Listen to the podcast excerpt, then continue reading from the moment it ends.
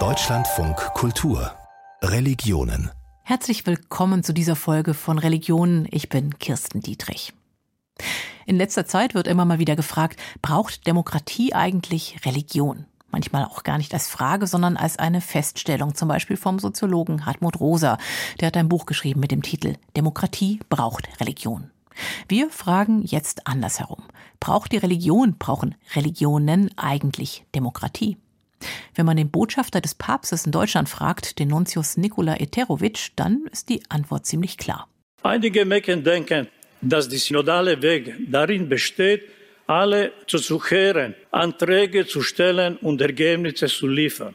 Viele Stimmen, viele Stimmen, viele Stimmen. Nein, Synodalität ist eine Gabe des Heiligen Geistes und nicht ein Parlament oder eine Befragung von Meinungen, wie es die Medien tun können. Das sagte der päpstliche Nuntius bei der letzten Vollversammlung des Synodalen Weges in Deutschland, eben bei dem katholischen Versuch über Kirchenreform zu reden und dabei auch über Machtfragen. Die wehrhafte Demokratie, das ist das Thema der Deutschlandfunkkultur Denkfabrik in diesem Jahr. Und wir reden jetzt über Religion und Demokratie. Mit einem katholischen Pfarrer, mit einem Beobachter des Synodalen Wegs, mit Mitgliedern muslimischer Gemeinden und Moscheevereine und mit der Gemeinschaft der Unitarier, die sagen, ja, das geht. Eine freireligiöse demokratische Gemeinschaft. Die wehrhafte Demokratie, das ist das Thema der Deutschlandfunkkultur Denkfabrik in diesem Jahr.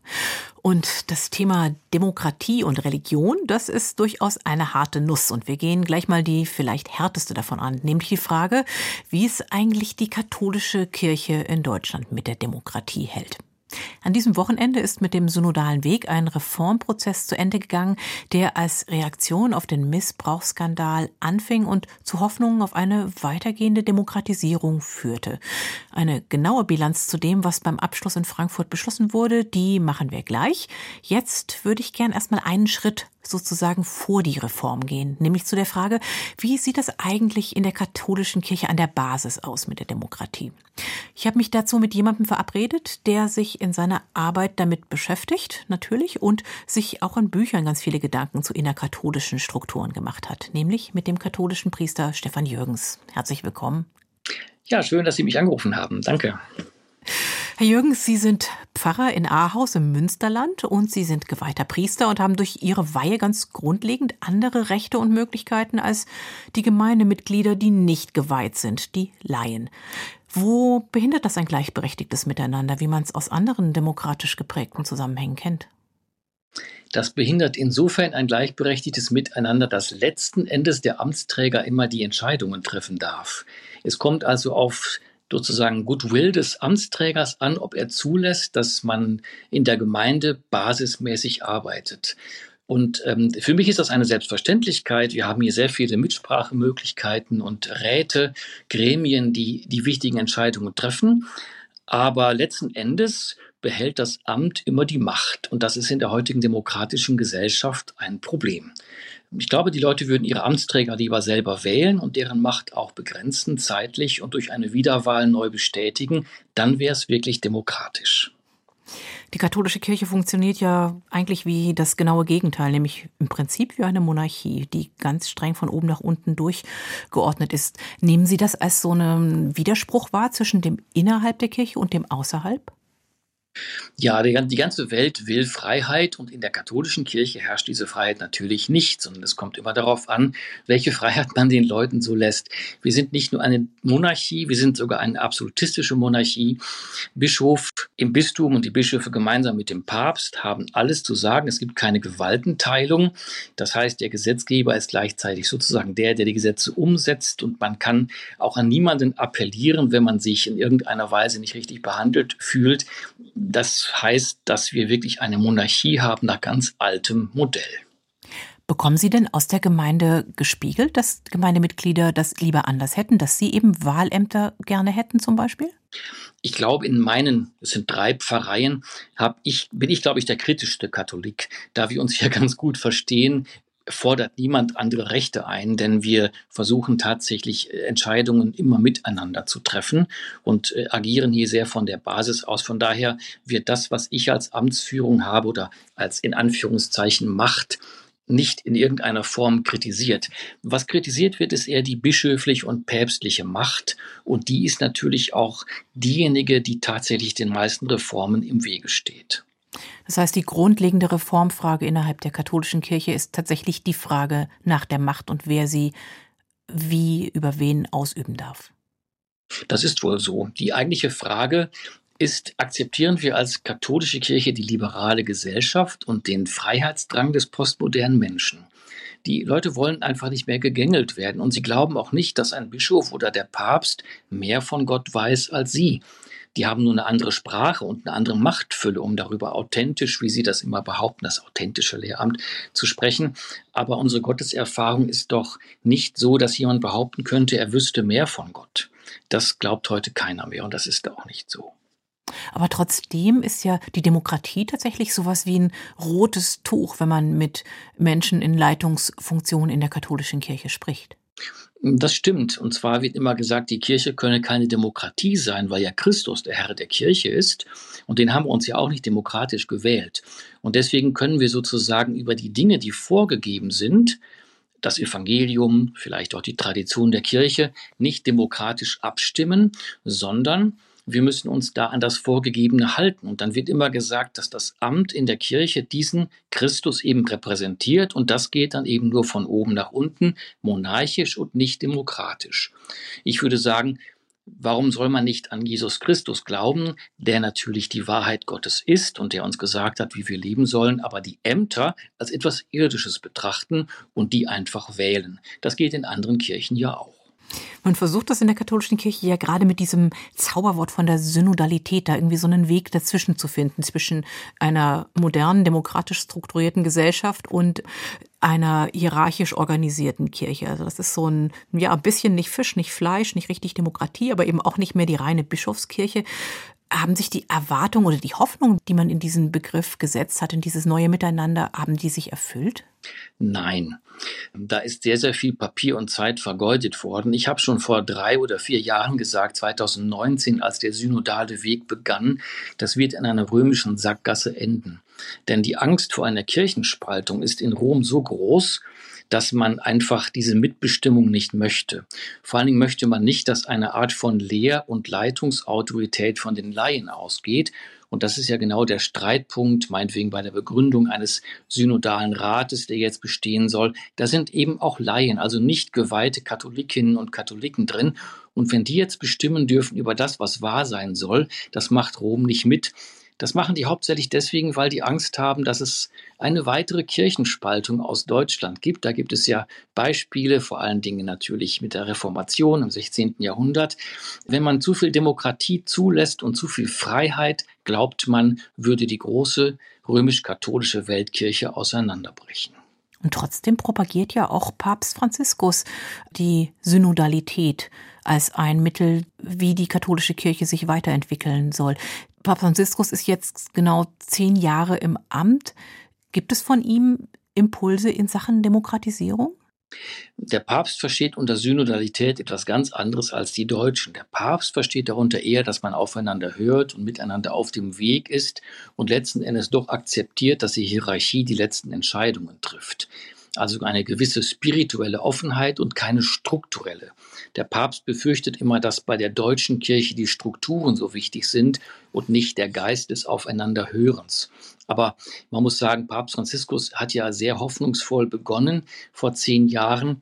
Er ist ein Ankündigungspapst. Er redet relativ locker, am liebsten im Flugzeug über alles Mögliche, aber er setzt dann im Grunde kaum etwas um. Außer ein paar Personalentscheidungen ist ja strukturell eigentlich noch gar nichts passiert. Die Hoffnung auf demokratischere Strukturen ist ja bei reformorientierten Menschen und gerade bei denen besonders groß. Es klingt manchmal ein bisschen so, als ob es einfach mehr Demokratie bräuchte und schon kommen die Gläubigen und damit auch die Begeisterung in die Kirche zurück. Und dass es so einfach nicht ist, das merkt man ja zum Beispiel beim Blick auf die evangelischen Kirchen, denn die haben eigentlich fast alles, was man sich in Sachen demokratische Gremien und Wahlmöglichkeiten so wünschen könnte. Und trotzdem gehen auch da die Mitglieder. Die neuesten Zahlen aus der letzten Woche sagen, fast 400.000 Menschen sind im letzten Jahr ausgetreten, fast drei Prozent der Mitglieder. Was könnte denn mehr Demokratisierung in der katholischen Kirche realistisch bewirken? Einfach mehr Transparenz und Glaubwürdigkeit. Ich glaube nicht, dass deswegen mehr Leute kommen, dass die Kirchen wieder voll werden oder es weniger Kirchenaustritte gibt. Es hängt aber einfach mit der Attraktivität einer Glaubensgemeinschaft an sich zusammen, ob sie Demokratie zulässt, Mitbestimmung, ob sie Gleichberechtigung von Mann und Frau praktiziert oder ob sie die Leute nach wie vor von oben nach unten in irgendwas einteilt. Wir wollen ja nicht eine Reform um der Reform willen oder einfach nur um die Leute wiederzukriegen, sondern wir möchten gerne glaubwürdig für das Evangelium stehen. Und das geht einfach nur, wenn man sich dem Freiheitswillen des modernen Menschen anpasst und ihm wirklich die Freiheit lässt. Das geht nur mit Transparenz, Demokratie, Machtbegrenzung. Demokratie und katholische Kirche, es bleibt eine große Herausforderung. Ich sprach mit Stefan Jürgens, er ist katholischer Pfarrer in Ahaus im Bistum Münster und er hat sich in mehreren Büchern kritisch mit den Strukturen in seiner Kirche auseinandergesetzt, mit Titeln wie Dranbleiben, Glaube mit und ohne Kirche und Ausgeheuchelt, so geht es aufwärts mit der Kirche. Herzlichen Dank für das Gespräch. Ich danke Ihnen. An diesem Wochenende ist der synodale Weg der katholischen Kirche zu Ende gegangen. Nach drei Jahren, fünf Vollversammlungen, einer Corona-Pandemie. Die Diskussionen und Entscheidungen, die gingen ans Eingemachte. Es ging um Macht, es ging ums Thema Priesteramt, es ging um Sexualität und es ging darum, wie Frauen eigentlich Zugang zu Weiheämtern bekommen können. Diskutiert haben geweihte Bischöfe und ungeweihte, sogenannte Laien und Laienen, engagierte katholische Gläubige, organisiert durchs Zentralkomitee der deutschen Katholiken. Klaus Hofmeister hat als Redakteur für Religionsthemen beim Hessischen Rundfunk diesen synodalen Weg über die drei Jahre und auch über diese letzte Vollversammlung begleitet. Viele hundert Seiten Text wurden verabschiedet, Grundlagen, Handlungstexte. Aber was ist denn jetzt tatsächlich an konkreten Veränderungen beschlossen worden? Ja, wenn man mal den Strich drunter macht unter diese drei Jahre, also die wichtigste Entscheidung aus meiner Sicht war, dass die Diskriminierung von Homosexuellen beendet werden soll, und zwar im Arbeitsrecht der katholischen Kirche. Das muss geändert werden und das ist beschlossen worden und das ist auch sehr schnell umgesetzt worden bereits. Und dann hat man von Rom verlangt, dass Homosexualität konsequenterweise auch im Katechismus neu bewertet wird. Gut, das kann dann wirklich in Rom dann auch in Schubladen liegen, aber dennoch hier in Deutschland ist was passiert. Von symbolischer Bedeutung ist aus meiner Sicht, dass Laien bei der Bestellung von Bischöfen beteiligt werden sollen. Auch da gibt es schon erste Beispiele, etwa im Bistum Paderborn. Und das äh, Synodalität, das heißt also hier das Miteinander von Laien und Bischöfen mit einem geplanten synodalen Rat dann auf Dauer gestellt wird, dass also in Zukunft mit beraten und mitentscheiden sowas wie die Normalität werden könnte in Deutschland. Nun hatte man im Vorfeld ja ganz große Hoffnung an diesen Prozess, dass man also wirklich so die Knackpunkte und die zentralen Streitfragen angehen könnte, also Zölibat, Weiheamt für Frauen, eine andere Sexualmoral. Ist man denn da wirklich weitergekommen? Also ist das jetzt denn doch nach drei Jahren ein fader Kompromiss geworden oder ist da wirklich was Veränderndes, was vielleicht sogar Umstürzendes beschlossen worden? Also wenn niemand mehr wegen seiner Liebe aus dem kirchlichen Dienst entlassen werden kann, dann ist das ja schon was ziemlich Reales. Also auch die jetzt hier beschlossene Segnung homosexueller Paare, das ist einfach ein Ergebnis. Das wird damit aus der Grauzone herausgeholt. Oder aber auch, dass äh, Frauen predigen können dürfen. Auch, dass geschlechtliche Vielfalt in der Kirche anerkannt wird. Das war auch so gar nicht wirklich sicher, dass das hier durchkommt. Intersexualität, Transsexualität, dass das also Würdigung erlebt. Aber viel Umstürzendes ist eben tatsächlich auch nicht beschlossen worden. Also eine wirkliche Teilung von Macht und Kontrolle seitens der Bischöfe ist hier nochmal auch vertagt worden. Da ging es um die sogenannten synodalen Räte auf diözesaner Ebene, also die Frage, ob Bischöfe sich da selbst binden und ihre Macht sozusagen auch in die Hände von Gremien geben. Das ist leider nicht durchgekommen. Aber auch zum Beispiel die volle Gleichberechtigung von Frauen, das ist ja eine Forderung, die mit Händen zu greifen ist, also die hier wirklich auch kontinuierlich ausführlich formuliert wurde, zum Teil sehr emotional. Am Ende ist es dann nur ein Votum für die Öffnung des Amtes des Diakons, auch für Frauen. Das ist übrig geblieben. Das möge Rom nun prüfen. Naja, und nach Rom geht dann nur ein Argumentationspapier für die Weihe von Frauen zu Priesterinnen. Das soll da irgendwie in den weltkirchlichen Dialog eingebracht werden. Das ist natürlich viel zu wenig, wenn man das vergleicht mit dem, was hier von den Laien ursprünglich mal aufgerufen worden war. Sind diese Laien und Leinen damit zu großen Erwartungen in die Diskussion gegangen? Sie sind hier vor allen Dingen mit der Realität konfrontiert worden und das heißt eben tatsächlich, dass etwa ein Drittel der deutschen Bischöfe einfach eine konservative Linie vertreten und das ist, glaube ich, auch so ein bisschen der Zug der Zeit. Das sieht man in den Gesellschaften ja auch. Es gibt eben einfach Leute, die auf die große Unsicherheit, die wir in der Welt zurzeit erleben und ja, die Dynamiken, die da sind, gibt es einfach ein bestimmtes Quorum von Leuten, die sagen, wir müssen Sicherheit schaffen. Und da ist eben auch die Kirche ein Hort von Sicherheit, von Orientierung. Da sind eben patriarchale Strukturen. Da sagt einer, wo es lang geht. Alles das, was wir im politischen Raum finden, gibt es eben auch in der Kirche. Und das ist hier auch deutlich geworden.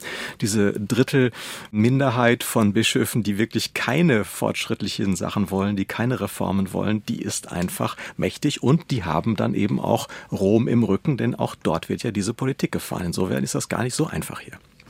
Der Auslöser für den synodalen Weg war ja das Entsetzen über den Missbrauchsskandal und vor allen Dingen über die Erkenntnis, dass dieser Missbrauch aus strukturellen Gründen in der katholischen Kirche so groß werden konnte. Also zum Beispiel das Priesteramt und seine fast unbegrenzte Machtfülle. Welche Rolle spielte denn dieses Thema Missbrauch jetzt so zum Abschluss des synodalen Wegs? War das noch im Vordergrund?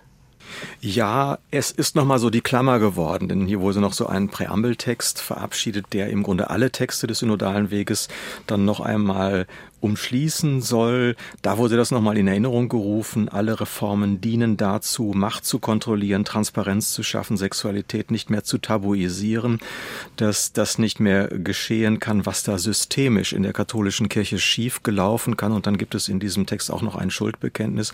Das heißt also, das ist im Blick gewesen von Anfang an und jetzt auch zum Schluss nochmal und ganz konkret. Es gibt ja hier wenig Papiere, die wirklich 100 Prozent Zustimmung gefunden haben.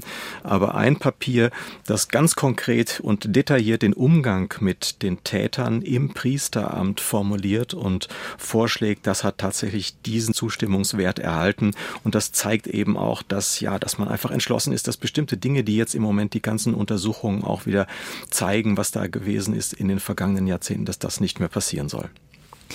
Knapp vor dem Abschluss des synodalen Wegs sind etliche Delegierte, vor allem solche, die die konservative und bei diesem Prozess eben die Minderheitsmeinung vertreten, zurückgetreten. Ist das ein Zeichen der Distanzierung von den möglichen Ergebnissen? Ist das vielleicht auch ein Zeichen dafür, dass sich da tatsächlich Lager innerhalb der katholischen Kirche in Deutschland verfestigen?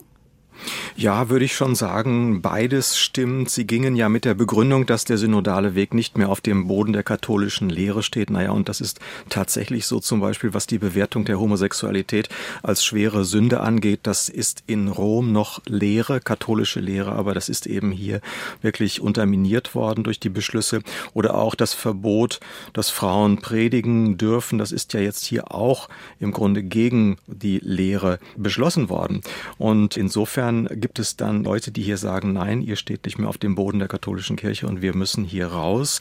Und dann gibt es eben tatsächlich auch diese, ja, ideologisch verfestigte Gruppierung, mit denen aber auch aus meiner Sicht keine Dialoge wirklich fruchtbringend sind. Also, die wollen einfach eine andere Kirche. Da gibt es einfach eine Kollision der Systeme. Die wollen eben tatsächlich eine Kirche, wo gesagt wird, wo es lang geht. Und die Synodalität möchte eben doch auch auf die Zeit auf eine flexible Weise Weise auch dynamisch reagieren. Und dieses Kirchenbild, das ist einfach da nicht vorhanden. Steht dann die katholische Kirche tatsächlich vor einer Spaltung, wie das immer mal wieder thematisiert wurde?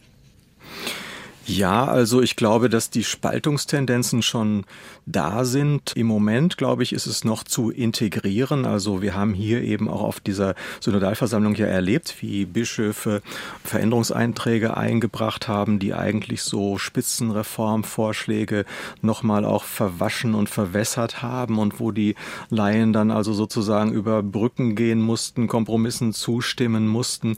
Und ähm, andererseits haben aber auch die Bischöfe sich dann nochmal Fall ähm, verbindlich gezeigt, indem sie zum Beispiel bei der Segnung von Homosexuellen, da gab es eben sehr, sehr viele Enthaltungen.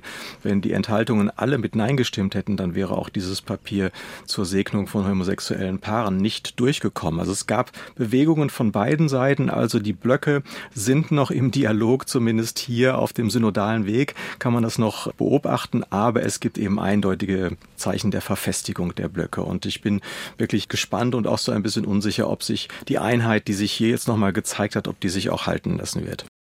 Wie geht es denn jetzt weiter? Es sind ja aus diesem synodalen Weg jetzt neue Gremien geboren worden. Also erstmal ein synodaler Ausschuss, dann soll es einen synodalen Rat geben. Kaschiert das die Tatsache, dass die entscheidenden Veränderungen eben in Rom gemacht werden müssen oder kann davon ein echter Impuls ausgehen? Ja, es wird dieses äh, Nachfolgegremium geben, das heißt äh, Synodaler Rat und das wird eben jetzt durch diesen Synodalen Ausschuss vorbereitet. Es soll innerhalb von drei Jahren entstehen. Ja, damit ist Synodalität für die deutsche katholische Kirche auf Dauer gestellt worden. Mal gucken, wie das dann letztlich ausgeht, weil Rom sich ja ausdrücklich gegen solche Konstrukte wie den Synodalen Rat, der da entstehen soll, gewendet hat. Es ist ein offener Kampf, der da geht und äh, eine Mehrheit von Bischöfen und eine Mehrheit natürlich auch dieser Synodalversammlung will das, möchte gerne diesen Lernprozess auch, diese Suche nach Einheit, die eben immer schwieriger wird, fortsetzen und dass das auch ein Stück kulturprägend wird für diese katholische Kirche, eben dieses monarchische, dass das abgelegt wird und dass die Kirche ein weiblicheres Gesicht kriegt, dass eben auch ja wirklich Doppelspitzen entstehen, dass eben wirklich alles im Dialog und auch in der gemeinsamen Entscheidung verhandelt wird. Das ist im Grunde die Vision. Die katholische Kirche ist von ihrer Machtarchitektur Struktur noch so ein bisschen anders gestrickt, aber die Zeiten ändern sich. Selbst in Rom gibt es inzwischen einen synodalen Prozess und die Themen, die da aufgerufen werden von den Laien, die sind gar nicht so anders als das, was in Deutschland verhandelt wird. Also es ist einfach eine Frage, wie zeitgemäß wird sich diese Kirche hm, halten? Muss sie nicht auch in ihrer Machtstruktur sozusagen letztlich Konzessionen machen und sich an das, was heute also absolute Normalität ist, im Bewusstsein der Menschen anpassen? Nach dem synodalen Weg ist vor dem synodalen Rat. Das hofft zumindest die katholische Kirche in Deutschland. Man kann gespannt sein, was der Papst und der Vatikan in Rom dazu sagen. Ganz herzlichen Dank an meinen Kollegen Klaus Hofmeister für diese Bilanz des katholischen Reformprojekts. Dankeschön. Deutschlandfunk Kultur Religionen die Deutschlandfunk Kultur Denkfabrik schaut in diesem Jahr auf die Demokratie und wie sie krisenfest werden kann. Und wir fragen in dieser Stunde nach dem Verhältnis von Religionen zur Demokratie. Dass das in einer hierarchischen Einrichtung wie der katholischen Kirche schwierig ist, das haben wir gerade gehört. Die Frage ist, sieht das in einer nicht hierarchischen Religion wie zum Beispiel dem Islam anders aus? Muslime in Deutschland sind in vielen einzelnen Moscheevereinen organisiert. Übergreifende Verbände gibt es nur wenige. Der größte deutsche Moscheeverband, die DITIB, hat gerade Ende Februar mit Muharrem Kusai einen neuen Vorsitzenden gewählt. Und Kritiker sagen, das war eine Wahl, die eigentlich gar keine war. Denn die Kandidaten für den Posten des Vorstandsvorsitzenden können laut DITIB-Satzung einzig und allein durch den Beirat des Verbands vorgeschlagen werden und in dem sitzen ausschließlich Beamte der türkischen Religionsbehörde Dianet. Wer am Ende Deutschlands größten Moscheeverband mit seinen rund 900 Gemeinden leitet, das wird also im Endeffekt alle vier Jahre in Ankara entschieden. Aber wie exemplarisch ist dieses Beispiel für das Verhältnis von deutschen Moscheevereinen zur Demokratie? Lässt sich von den großen Verbänden auch auf die Zustände in den etwa 2600 muslimischen Gemeinden in Deutschland schließen? Dieser Frage ist Luise Sammann für uns nachgegangen. Wenn Murat Kaiman, Jurist aus Köln, über die DITIB spricht, dann kommt Deutschlands größter Moscheeverband selten gut weg. Der einstige Funktionär Keimann verließ den Verband 2017 und gilt heute als einer seiner größten Kritiker. Es sind die politischen Kräfte in der Türkei, die darüber entscheiden, welche Gäste die TIP einladen darf oder nicht zu bestimmten Veranstaltungen. In der Regel gibt es keine Vorgaben und Einmischungen, wenn es keine tagespolitischen Aktualitäten oder Krisen gibt. Aber wenn es solche Krisen gibt, ich erinnere an die Armenier-Resolution 2016 im Sommer, als es ein großes Missverhältnis zwischen den Ansichten der deutschen Politik und den der türkischen Politik gab, dann hat sich das natürlich auch auf die Veranstaltung der DITIB niedergeschlagen. Ja, man hat ja gesehen, dass es zu Absagen von Fastenveranstaltungen oder Fastenbrechenveranstaltungen, diesen sogenannten Iftar, Abenden gab, da gab es schon das Gefühl, wir laden bestimmte Leute nicht ein, die sich bei dieser Armenier-Resolution gegen die Interessen der Türkei gestellt haben. Da muss man sich tatsächlich vor Augen führen, wenn die Türkei durchgreifen will, wenn die türkische Politik durchgreifen will, dann kann sie das uneingeschränkt tun. Solche Kritik an DITIB und anderen großen Moscheeverbänden wie etwa Mili Görrisch ist nicht neu bestätigt die Göttinger Islamwissenschaftlerin Riem Spielhaus. Das ist eigentlich eine grundlegende Diskussion, die schon seit 20 Jahren geführt wird, ob es nicht wirklich besser wäre, Moscheegemeinden und islamische Organisationen zu haben, die wirklich hier in Deutschland verankert sind, eben auch in diesen demokratischen Strukturen und in den Entscheidungsstrukturen. Doch sowohl Islamwissenschaftlerin Spielhaus als auch Ex-DITIB-Funktionär Keimann warnen vor Pauschalisierungen. Wer von den Strukturen großer Verbände auf jede einzelne Moscheegemeinde in Deutschland schließe, tue damit den tausenden Muslimen Unrecht, die sich dort meist ehrenamtlich engagieren und dabei durchaus von zahlreichen basisdemokratischen Prozessen und Raum für Mitbestimmung berichten. Denn anders, so Islamwissenschaftlerin Spielhaus, könnten Moscheen in Deutschland gar nicht funktionieren. Moscheen haben keine Kirchensteuer. Und damit sind die Gemeindeleitungen, aber auch die großen Verbandsstrukturen darauf angewiesen, dass Gläubige in die Gemeinde kommen, dass Gläubige im Ramadan ihre Almosen dort spenden. Wenn es diese Unterstützung von der Basis nicht gäbe, könnten die Gemeinden überhaupt nicht existieren. Das heißt, da kann man nicht einfach diktatorisch durchregieren, sondern hier geht es ganz, ganz viel um Vermittlung, um Aushandlung und wirklich auch um Wertschätzung und Anerkennung. Und wenn man die nicht genießt, dann kann man so eine Moscheegemeinde aus meiner Sicht nicht führen. Diese Erfahrung macht auch Adnan Uikani, Vorstandsvorsitzender des islamisch-albanischen Gemeinde- und Kulturzentrums Isabeu in Neukölln. Ob bestimmte muslimische Persönlichkeiten für Vorträge eingeladen werden sollen oder nicht, wie der Fastenmonat Ramadan in der Gemeinde oder der Frauenbereich der Moschee gestaltet werden sollen. Bei all diesen Entscheidungen werden die etwa 350 Mitglieder der Isabeu-Gemeinde bewusst mit einbezogen, so Adnan Uikani. Man kann jetzt natürlich nicht immer alle einzeln abfragen, aber es gibt beispielsweise, sagen wir mal, Tage wie das Freitagsgebet, in der eine ganz große Menge an Mitgliedern dann da sind und wo der Vorbeter, der Imam, dann halt die ein, zwei Punkte erwähnt kurz und äh, darüber dann halt auch informiert.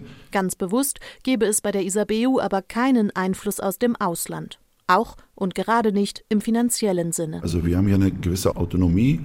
Wie gesagt, durch die Mitglieder und Spenden wird das alles finanziert. Also auch der Bau hier wurde finanziert und der Imam und die Imamin. Also wir haben ja auch einen Frauenbereich. Also wir haben keinen, der äh, von irgendwo was zugesteuert hat, auch nicht beim Ausbau. Es ist nicht zu glauben, aber wir haben das wirklich alles selbst gestemmt. Ja. Voraussetzung dafür sei der enge und gute Kontakt des Moscheevorstands zu den Mitgliedern, so Uikani. Das gelte zwar überall, besonders aber in Großstädten wie Berlin oder Köln, so Islamwissenschaftlerin Riem Spielhaus.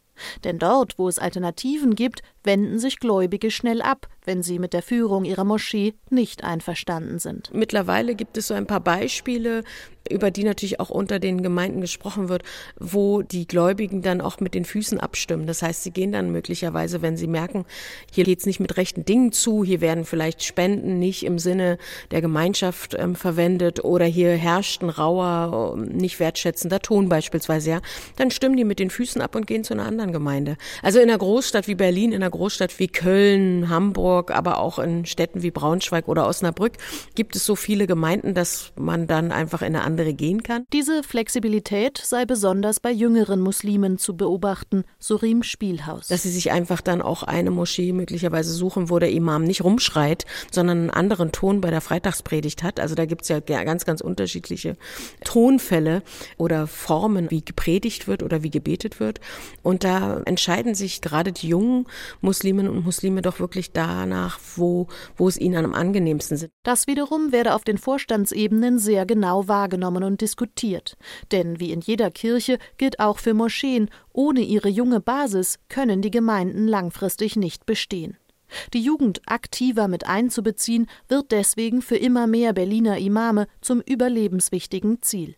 Das Projekt Jumus Loge, gefördert von der Senatsverwaltung für Kultur und Europa, unterstützt sie dabei. Die wollen was machen, die wollen teilnehmen, die, die wollen nicht nur mitmachen, die wollen auch mitentscheiden. So Projektleiter Abdullah Arnautköy über jugendliche Moscheebesucher in Berlin. Wir leben hier in Deutschland, ein demokratisches Land. Und die Jugend sind auch so groß gewachsen in der Schulen. Und das, das müssen die auch in der, in der Moscheen spüren die müssen beteiligt werden in der Jugendarbeit.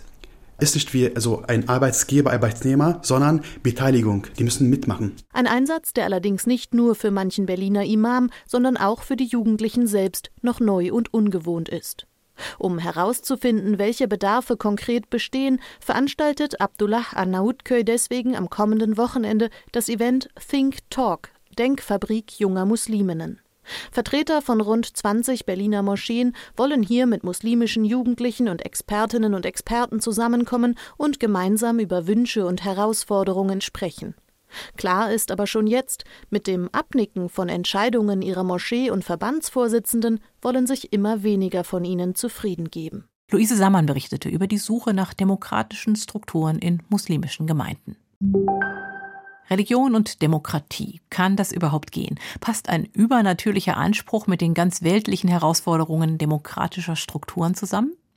Vielleicht braucht es dafür eine ganz besondere Religion, eine zum Beispiel ohne heilige Schrift, ohne Propheten oder personale Gottesvorstellung. Die Unitarier sind so eine Gemeinschaft, genauer die unitarische freie Religionsgemeinde. Bei ihnen steht über allem die Vernunft, persönliche Freiheit und die Toleranz gegenüber Andersdenkenden, also eigentlich die Grundwerte einer jeden Demokratie. Silke Fries war bei der Gemeinde in Frankfurt am Main zu Gast und hat unter anderem mit Pfarrer Alexander Schmal gesprochen. Wir sind 1845 gegründet worden, also im Umfeld der Paulskirchenbewegung, also drei Jahre vor dem ersten deutschen Parlament. Und es war damals eben nicht nur ein Geist der politischen Freiheit, sondern eben auch der religiösen Freiheit. Und der Kern war der frei in Religion zu sein. Daher kam auch der Begriff des Freireligiösen. Also gibt es bei uns die Geistes-, Glaubens- und Gewissensfreiheit. Bei Eintritt in die Gemeinde geloben Frankfurter Unitarier, die Würde des Menschen und allen Lebens zu achten. In Ehrfurcht vor Gott, der hier nicht vermenschlicht wird, sondern Sinnbild des Ewigen und Unerforschlichen ist. Leitsätze sind Toleranz, persönliche Freiheit und Vernunft, sagt Pfarrer Alexander Schmal. Wir Menschen haben die wunderbare Fähigkeit zur Vernunft. Nach unserer Perspektive sollten wir nicht vorschnell zu irgendwelchen Schlüssen kommen, warum etwas ist, wie es ist. Wir stellen aber eben auch fest, dass wir irgendwann an die Grenzen der Vernunft stoßen. Und spätestens da beginnt dann eben die Religion, also diese Denknotwendigkeit der Einheit, die über uns hinausgeht, die wir nicht als Ganzes erkennen können, der wir eben ehrfürchtig gegenüberstehen. Wir setzen da keine bestimmten Gottesbilder ein. Wir wissen auch nicht, was nach dem Tod ist. Insofern ist die Vernunft wichtig, aber eben auch die Feststellung der Grenzen der Vernunft.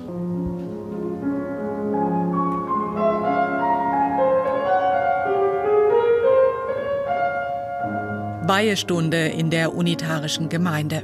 Die Weihehalle ist ein Bau aus den 60er Jahren, nicht weit vom Main entfernt. Von außen ähnelt das schlichte ovale Gebäude einer Kirche, innen steht Pfarrer Alexander Schmal am leicht erhöhten Altar. Eine Ukrainerin spielt Klavier. Manchmal werde auch gesungen bei den Unitariern, erzählen Weihestundenbesucherinnen. Die Gedanken sind frei, ein ganz wichtiges Lied. Und auch der Satz, frei ist der Geist, frei das Gewissen, ohne Zwang der Glaube. Ich lebe nach dieser Überzeugung und das habe ich eben in der freireligiösen Gemeinde gefunden. Es hat mich gezogen aus einer evangelisch-freireligiösen Gemeinde hierher, nachdem ich vorher katholisch war. Es war also so, dass diese Rituale auf irgendeine Art und Weise mir zu einengend schienen. Es ist doch offensichtlich, dass wir alle eine große menschliche Gemeinde sein sollten in dem Universum. Dass da ein Pfarrer am Altar steht, der nicht Theologie, sondern Soziologie studiert hat, spielt keine Rolle. Auch dass er nicht an Gott glaubte, war eher von Vorteil. Alexander Schmal ist heute 47 und kam zu den Unitariern über einen Studentenjob. Ein Freund von mir hatte in dieser Gemeinde Zivildienst geleistet und der hat mir hier die Bürostelle vermittelt und der Pfarrer fragte mich irgendwann, ob ich nicht auch Religionsunterricht geben möchte, woraufhin ich sagte, dass ich ja gar nicht an Gott glaube und er darauf jedoch erwiderte, ach, das ist bei uns völlig egal, das macht gar nichts. Und nachdem ich einige Jahre dann in dieser Funktion als Religionslehrer hier verbracht habe, bin ich dann gewählt worden durch die Gemeindeversammlung. Eine Versammlung, bei der jedes Mitglied mitreden kann. Da geht es um den Jahresbeitrag, darum, ob der Pfarrer Talar tragen soll, dass keine Abendmahlfeier stattfindet und was mit den Vermögenswerten geschieht. Für jeden einsehbar, das Gehalt des Pfarrers. Wenn der Pfarrer den Leuten missfällt, dann könnte der oder die auch vom Hof gejagt werden. Und das muss dann durch die Gemeindeversammlung entschieden werden, durch eine außerordentliche Sitzung, die, glaube ich, durch fünf Prozent der Gemeindemitglieder oder sowas einberufen werden kann. Und dann wird der Pfarrer womöglich vom Hof gejagt. Oder eben nicht, wird darüber abgestimmt. Für den Pfarrer geht so viel Mitbestimmung in Ordnung, für die Gemeindemitglieder sowieso. Unser oberstes Organ ist die Gemeindeversammlung. Bei uns ist das quasi, was man im Allgemeinen Basisdemokratie nennt, wo tatsächlich eben jede Stimme gehört wird. Das ist schon mal sehr grundsätzlich, dass hier keine Hierarchie herrscht. Alle sind auf der gleichen Ebene. Die einfachen Gemeindemitglieder haben dasselbe Recht wie der Pfarrer, sich ihre Religionsauffassung selbst zu bilden, mehr oder weniger. Und die Gemeinde ist dafür da, den Rahmen zu bilden als Gemeinschaft, damit man sich austauscht. Und das ist eine absolut basisdemokratische Einstellung. Nach den Weihestunden ist Diskussion gewollt, auch darüber, wie jede Unitarierin und jeder Unitarier zur eigenen Weltanschauung kommen kann. Wenn ich bei einer Weihestunde vorne stehe, dann mache ich Angebote. Ich predige nicht, sondern ich mache Angebote. Und wir diskutieren hinterher auch drüber. Ich höre, was die Mitglieder dazu sagen. Vielleicht sagen die auch, was ist das für ein Quatsch? Das wollen wir nicht mehr hören. Ich habe dann eine gewisse Sensibilität gegenüber unseren Mitgliedern und ändere vielleicht dann eben auch das, von dem ich meine, so wie die Gemeinde im Moment die unitarische Religion eben sieht, unter der Wahrung dieser Grundsätze des Vernunftgeleiteten und der Humanität. Das muss natürlich immer bestehen bleiben. Dass es kein Nachschlagewerk gibt wie die Bibel, für die Unitarier kein Problem. Alexander Schmal sagt, es gebe keine autoritativ verkündeten Gebote, sondern die Einsicht, dass alles eins ist. Tatsächlich haben wir ja keine festgeschriebene heilige Schrift, sondern stattdessen betrachten wir jegliches hohe Menschheitswerk als heilig. Und dazu zählen eben auch die Schriften anderer Religionen, dazu zählt die Kenntnisleistung der Philosophie, der Naturwissenschaften, aber eben auch der Weg des Menschen mit dem großen Ganzen umzugehen, indem er Kunst schafft. Das gilt uns letztlich als heilig. Und aus dieser Vielheit dessen, was uns heilig gilt, leiten wir unter anderem auch unsere Toleranzvorstellungen ab. Martin Fritz von der Evangelischen Zentralstelle für Weltanschauungsfragen sieht im Verzicht auf eine heilige Schrift bei den Unitariern durchaus auch Vorteile. Man ist eben zumindest scheinbar oder auf den ersten Blick, wenn man sich auf eine heilige Schrift beruft, auch auf ein antikes Weltbild irgendwie festgeschrieben. Und das hat natürlich viele Probleme, zum Beispiel, dass in der Bibel es eben Dämonen und Teufel gibt oder dass auch andere weltanschauliche Vorstellungen, wie natürlich das Weltbild überhaupt, wo ja manche Christen sich gezwungen fühlen, fast an diesem antiken Weltbild festzuhalten, weil ja sonst diese Heilige Schrift irren würde. Und diese Probleme haben solche modernen religiösen Menschen erstmal nicht. Das sagt Martin Fritz von der Evangelischen Zentralstelle für Weltanschauungsfragen über die Unitarier und ihren ganz besonderen demokratiekonformen Glauben. Religionen können Sie im Radio hören, immer sonntags ab 14.05 Uhr in Deutschlandfunk Kultur. Und wenn Themen aus Religion und Gesellschaft Ihr Ding sind, dann gibt's die im Deutschlandfunk werktags jeden Vormittag. Die Corona-Pandemie hat meines Erachtens eine Grenzsituation unseres Menschseins gestiftet und uns mit der Fraglichkeit unseres Menschseins zunächst mal konfrontiert. Tag für Tag. Das Magazin über die religiösen, ethischen und anderen Zusammenhänge des Weltgeschehens. Die Gerechtigkeit ist der Glaube eines Staates und Ungerechtigkeit ist sein Unglaube. Montag bis Freitag um 9.35 Uhr im Deutschlandfunk. Und jederzeit in der App DLF Audiothek. Theologisch gesprochen, was da Priester gemacht haben, ist Verrat am eigenen Glauben.